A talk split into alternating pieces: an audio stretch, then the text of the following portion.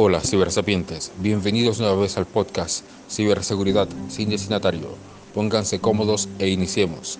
En este episodio hablaré sobre el análisis forense. Un análisis forense es el conjunto de procedimientos de recopilación y análisis de evidencias que se realizan con el fin de conocer las causas a un incidente en el que hay un sistema informático envuelto.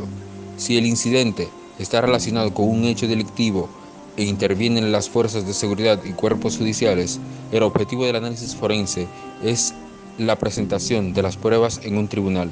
Si se trata de un incidente de seguridad informática, los diferentes procedimientos ejecutados como el análisis tendrán como objetivo la respuesta eficiente ante el incidente.